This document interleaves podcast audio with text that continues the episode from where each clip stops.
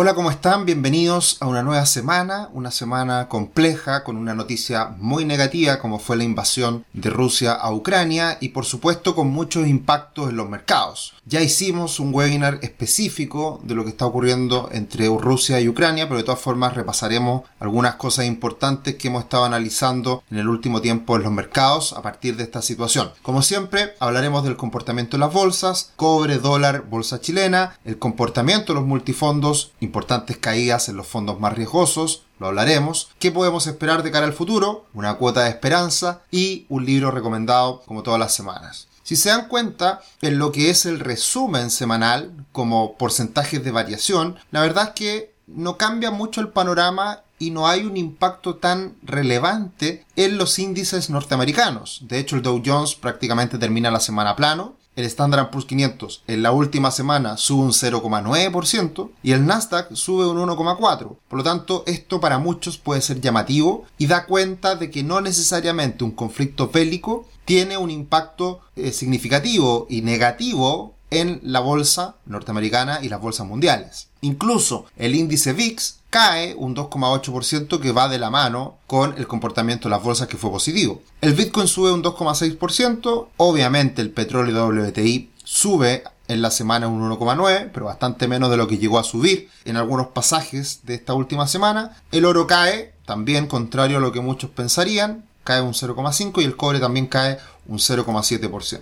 El tablero la verdad que se ve bastante mixto, pero con tonos más verdes en la última semana, precisamente por estos avances que pudimos observar en el Standard Poor's 500 y en el Nasdaq 100. Microsoft sube más de un 2%, Google cerca de un 2%, Tesla cae un 7 y algo, eh, Home Depot cae cerca de un 9%, Apple cae un 2,39, el sector financiero se ve algo más afectado y obviamente en el lado del sector energía hay una empresa como Chevron que sube más de un 5%. Por lo tanto, no es una semana, si se quiere, que sea tan claro el impacto que estamos observando hoy en día de este conflicto entre Rusia y Ucrania y ya hablaremos el por qué. Insisto, los invito a que vean este webinar que hablamos sobre el conflicto Rusia-Ucrania. Ya está en nuestra página de Rubix en YouTube, así que lo pueden ver, es un video de unos 11 minutos aproximadamente. Bueno, sin duda el conflicto relevante, lo que todos estamos mirando es lo que está pasando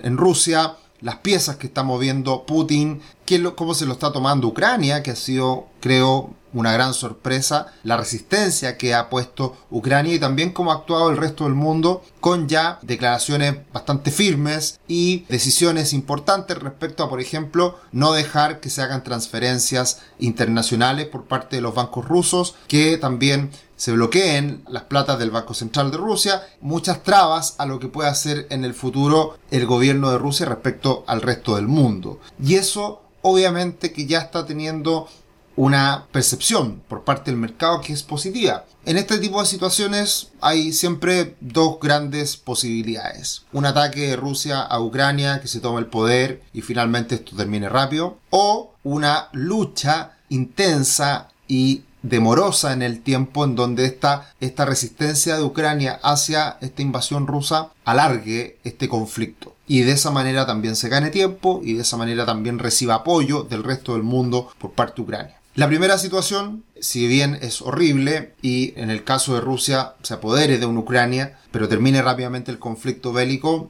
eso es una noticia, si se quiere, positiva para los mercados porque no eh, genera mayor fricción en el tiempo. Y la segunda posibilidad de que se genere esta lucha y se extienda el conflicto bélico es muy malo para Rusia porque se empieza a debilitar. No le conviene para nada a Rusia que se alargue el periodo de esta invasión que está realizando en este minuto. Entonces, la percepción del mercado hoy en día tiendo a pensar de que es positiva, porque en ambos casos está observándose un debilitamiento, en este caso de, Rusia, y también un fortalecimiento de Occidente para atacar a una fuerza poderosa como es la fuerza de Rusia. Y eso también va de la mano con lo que ha ocurrido en otras ocasiones. Muchas veces, esto no, no, no, novedad. Nosotros ya veníamos hablando de que existía esta posibilidad de que Rusia invadiera Ucrania, el precio del petróleo ya venía subiendo con fuerza desde hace semanas. Para nadie es novedad lo que está ocurriendo hoy en día. Y nuevamente eh, está la lógica de compra con el rumor, vende con la noticia o anticipate a los eventos hasta que ocurren y por lo tanto las caídas en bolsa en cierta medida también se podrían haber estado atribuyendo a esta posibilidad de que Rusia invadiera a Ucrania. Hasta que llega el momento de la invasión y como ha ocurrido en otras ocasiones, este gráfico me gusta mucho de lo que representa un conflicto bélico que por supuesto es horrible en términos de la pérdida de vida humana, en términos de, de, lo difícil, lo complejo que es una guerra. Obviamente que es terrible, pero desde un punto de vista de los mercados tiene un impacto positivo desde el momento en que se da esa invasión porque ya está incorporado en gran medida en los precios, en lo que el mercado anticipaba este tipo de situaciones. Lo vimos con la guerra de Vietnam, por ahí por los años 60, lo vimos en la guerra del Golfo, en los años, en los inicios del años 90, lo vimos también con la guerra en Afganistán a comienzos de los 2000, lo vimos con la guerra en Irak y con la crisis en Crimea. En todos los casos ha habido ruido, ha tenido impacto de corto plazo en el mercado de la bolsa, pero posteriormente se da una recuperación bastante significativa. Y para concluir este mismo punto, Bespoke esta semana nos eh, entrega las cifras ya finales, si se quiere, o ya masticadas de lo que ha sido esta situación en donde antes de la apertura del día de la invasión, todos los índices relevantes hoy día que uno observa daban cuenta de esta de esta situación difícil en donde comienza una guerra. Standard Poor's 500 cayendo más de un 2%, Nasdaq más de un 3%, hoy día Arca Innovation también es un activo que se mira porque es mucho más volátil, cayendo más de un 5%, el petróleo subiendo un, 7%, los bonos del Tesoro de Estados Unidos cayendo 15 puntos básicos, el oro subiendo más de un 2, el Bitcoin cayendo un 9. ¿Qué pasa desde el momento de la apertura de la bolsa el día 24 de febrero? De ahí en adelante hasta el final de la semana suben todos los activos de riesgos,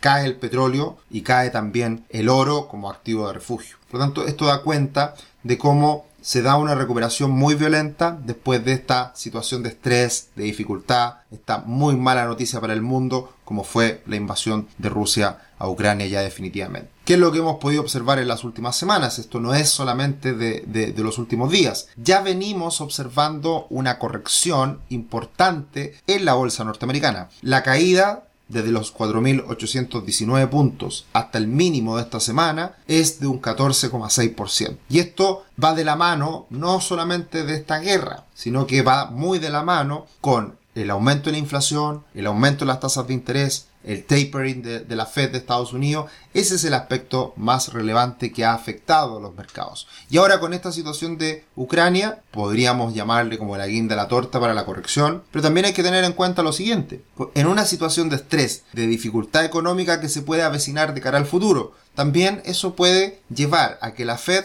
no suba las tasas de manera tan agresiva y las suba de manera más lenta. De hecho, ya lo veníamos hablando la semana pasada, en que ya no se esperaba un alza de tasas de 50 puntos base en marzo, sino de 25. Y con esta situación de Rusia-Ucrania aumenta la posibilidad de que sea solamente un alza de tasas menor. Por lo tanto, eso también puede permitir que las bolsas se vayan readecuando, se vayan calmando los ánimos y comience eventualmente una recuperación cosa que vamos a hablar hacia el final de esta presentación. Acá está la corrección que ha vivido el Standard Poor's 500 desde máximo 4.800 puntos hasta los mínimos 4.100 y de ahí en la última semana ha subido un 6,4%, lo cual da cuenta de cómo los mercados se mueven muy rápido, tan volátiles en situaciones como esta. Eh, de hecho, la caída que se estaba observando a mitad de semana confirmaba este hombro cabeza a hombro que veníamos hablando. Pero no se concreta, rápidamente se recupera y ahora nuevamente hay que mirar por arriba niveles de 4.400, 4.450 puntos y por abajo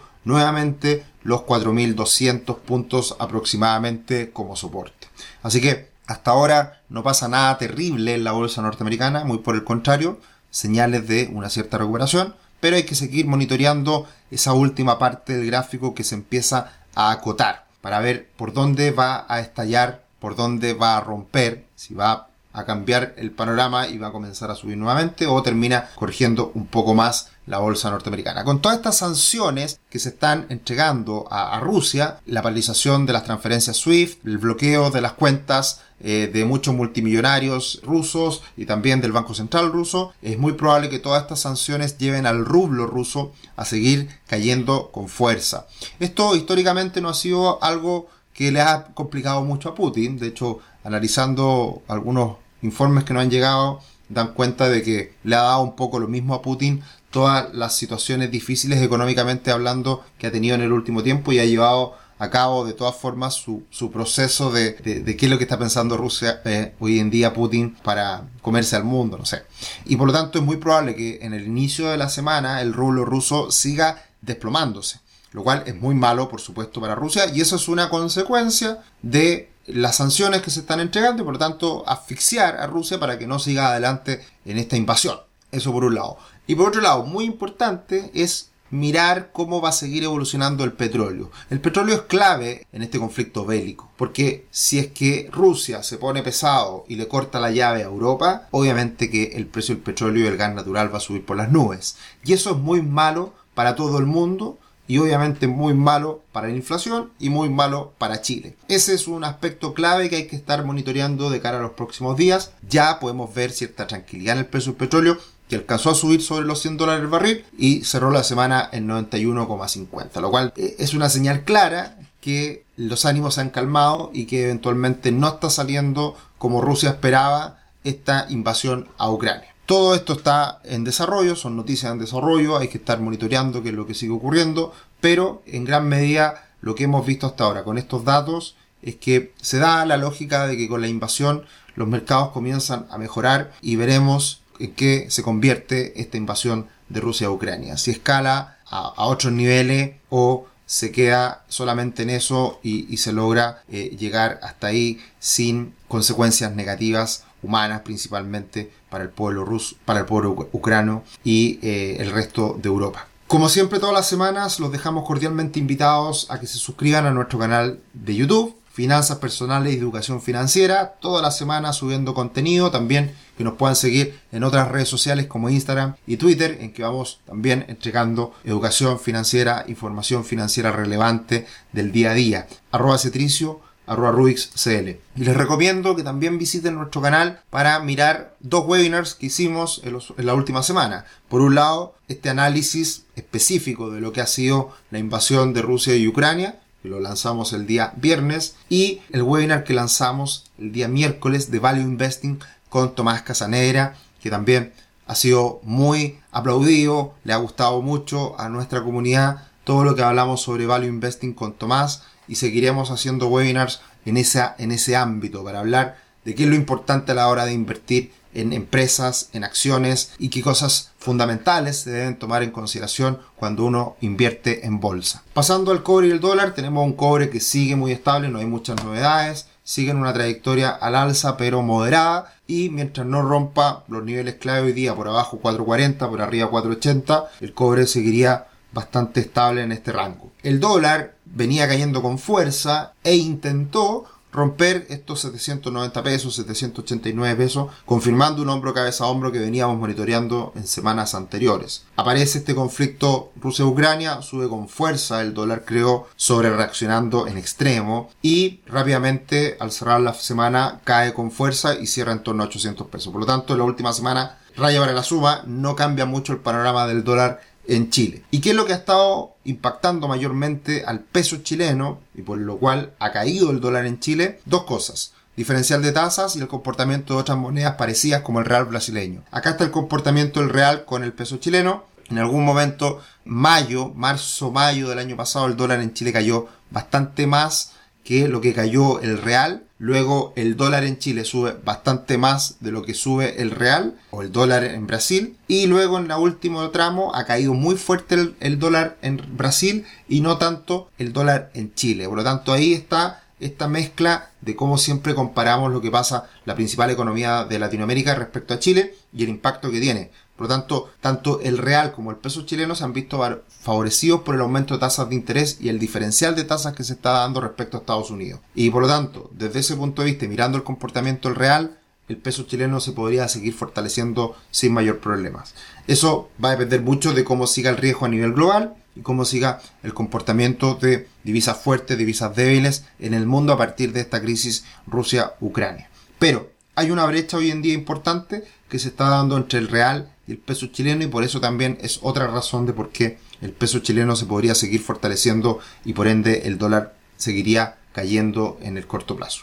El IPSA está entrando en una fase de estrechez, de acotar el rango de negociación, por abajo 4.200 puntos, por arriba 4.700 puntos, por donde rompa este gráfico el IPSA es hacia donde se dirigirá en las próximas semanas. Todo apunta a que está lentamente ganando fuerza y que eventualmente rompiendo los 4.700 puntos podría venir un impulso en la bolsa local que la venimos esperando ya hace un buen rato. Comparando a Chile con Brasil, muy parecido es el comportamiento de los últimos días, pero Brasil le gana un poquito de terreno a la bolsa chilena medida en dólares. Así que también desde ese punto de vista podríamos tener optimismo de cara a las próximas semanas en la bolsa chilena. Donde tenemos muy malas noticias es en los multifondos, principalmente los más riesgosos. El multifondo A ya cae en el año más de un 10%, en la última semana más de un 3% y en febrero cae cerca de un 2,7% en promedio. Esto va un poco retrasado, la mejora en los mercados del día jueves y viernes se puede ver materializada en los próximos días, así que se puede aminorar este impacto que está teniendo el multifondo A. Muchos dicen es hora de cambiarse, eh, hay temor, que es lo que está pasando en los mercados a nivel internacional. Es complejo tomar decisiones cuando los mercados están turbulentos. ¿Se acuerdan el año pasado cuando el fondo E se desplomaba? y lo pasaba pésimo ante la situación interna que vivía Chile, bueno, eso ha cambiado radicalmente desde ese minuto hasta ahora. Y precisamente el multifondo A, desde ese momento, de los mínimos del multifondo E, ha caído el multifondo A desde ese momento un 6%. Y el fondo E ha subido desde ese momento un 16%. Por tanto, si es que uno toma en consideración multifondo A y E, desde los peores momentos del multifondo E, la recuperación del fondo E al fondo A ha sido de aproximadamente un 22%. Por lo tanto, no tomemos decisiones muy apresuradas. Precisamente, es mi manera de ver las cosas, hoy en día se está dando una oportunidad más que temor respecto a los fondos más riesgosos porque ya han caído mucho y venían muy bien el año pasado. Por lo tanto, estas correcciones se dan, estos movimientos se dan y hay que tener en cuenta que son fondos de inversión a largo plazo, en donde uno tiene estos fondos ahí por 20, 30, 40 años y los mercados se recuperan en el tiempo. El año pasado fue maravilloso para el fondo A, hoy día lo está haciendo bastante malo, bastante negativo, pero esto, este, esto es cíclico y por lo tanto eh, no hay que tomar decisiones apresuradas y generalmente lo que uno piensa es exactamente lo contrario a lo que uno debería hacer. Ya lo veremos. Porque, ¿qué es lo que podemos esperar? Acá tenemos las diferentes correcciones que se han dado en los últimos años en el Nasdaq 100, correcciones de más de un 10%, que en promedio suelen demorarse esas correcciones entre 53 días después de la gran crisis financiera del 2008, 75 días desde el año 1970 en adelante, y por lo tanto esos promedios eh, hay que tenerlo en cuenta porque son las correcciones que se dan en el mercado y hoy en día ya lleva una corrección de 96 días el Nasdaq 100. ¿Cuánto ha caído hasta estos mínimos de la última semana? Un 18,8% cuando el rango de caídas va entre un 15 y un 19 dependiendo de la época que analicemos estos datos. Por lo tanto, ya la corrección en gran medida se estado observando en la bolsa norteamericana y a mi modo de ver, esta corrección, si es una corrección, y así lo creo, ya estamos en los peores momentos de la misma. Y por lo tanto, mirando otros datos como el sentimiento contrario, que lo hemos hablado en semanas anteriores, cuando el sentimiento alcista de los inversionistas retail en Estados Unidos está por el suelo, como es ahora, generalmente viene una recuperación posterior. De hecho, cuando este indicador, el sentimiento alcista, ha caído menos de 20 puntos, que es más o menos lo que ha ocurrido en los últimos días, la recuperación a un mes, a tres meses, a seis meses, a un año es enorme. De hecho, en un año posterior a una caída de este sentimiento alcista a 20 puntos, sube la bolsa en un 97% de las veces y de media sube cerca de un 20%. Por lo tanto, estamos hoy día, creo, a mi modo de ver, en una situación más bien favorable desde un punto de vista de invertir en acciones en renta variable en fondos más riesgosos versus hoy día ponernos nerviosos y salir arrancando. Ya es tardío. Ya esto lo hemos venido conversando hace semanas, meses, que ya se podía dar esta corrección, las acciones tecnológicas lo han pasado mal, y ahora probablemente es el momento de hacer todo lo contrario. Quizás le queda un poquito más, quizás está este, esta incertidumbre de Rusia-Ucrania golpeando un poco más en el corto plazo los mercados. Viene el alza de tasas en marzo. Todo eso sigue siendo factores de riesgo que pueden afectar al mercado en el corto plazo, pero después de toda esta incertidumbre, riesgo, temor y eventuales caídas que hemos visto, pueden ser la oportunidad para tomar decisiones un poquito más arriesgadas. Ahora, de todas maneras, la bolsa norteamericana está cara. Si es que la bolsa norteamericana cayera a un ratio precio-utilidad de 20, que es alto de todas formas, el Standard Poor's 500 debería estar en 3.500 puntos, ¿ya? Bastante menos de lo que se encuentra hoy día el Standard Poor's 500. Si entramos a un nivel promedio, Fair Value, precio-utilidad 15, el, el Standard Poor's 500 podría caer a los 2.600 puntos. Y si se va a un terreno barato, castigado, de oferta, ratio precio-utilidad 10, podría caer hasta 1.750 puntos. Ahora, ¿por qué están los niveles actuales? Porque tenemos tasas bajas, porque las utilidades proyectadas a futuro son buenas, etc. Pero de todas formas la bolsa norteamericana está cara. Y eso en un horizonte de mediano plazo, pensando a 2, 3, 4, 5 años,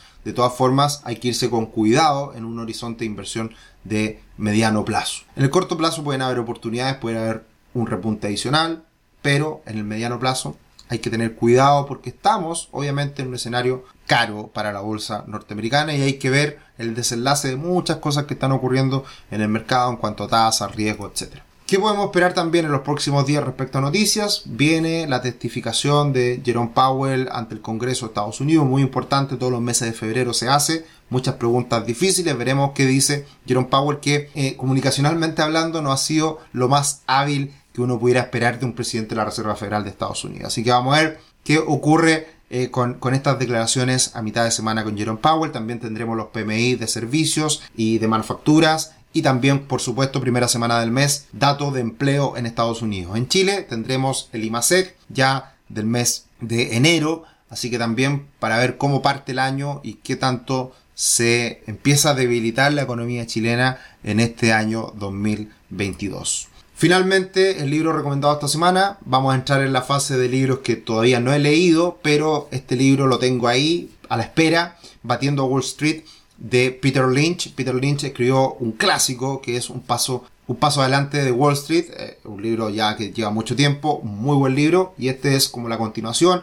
ya habla de su proceso de análisis, habla de cómo, cuál, cuál es el proceso de análisis para tomar decisiones de inversión, y también habla mucho de lo que hay detrás de una acción, que siempre detrás de cada acción hay una empresa y una razón por la que las compañías crecen de la manera en que lo hacen. Por lo tanto, ahí está la clave del value investing, de lo que también muchas veces habla Warren Buffett. Y por lo tanto, toda este, esta manera de invertir, tomando en consideración lo que hace la empresa, el valor que tiene, es muy importante y este también es un gran referente para esa lógica de inversión. Bueno, Esperemos toda esta situación difícil del último tiempo pase. Ojalá que no siga este dolor en Ucrania que es terrible. Como lo hemos dicho, es complejo ver la, televisión hoy en día con todas estas imágenes que nos llegan desde allá. Esperemos termine, pero desde un punto de vista de los mercados, calma. La verdad que no es algo tan terrible por lo que nos dice la historia, por lo que hemos visto esta última semana y por lo que ya ha pasado en los últimos meses en cuanto a corrección de los mercados norteamericanos. Un abrazo, que estén muy bien, nos vemos, chao chao.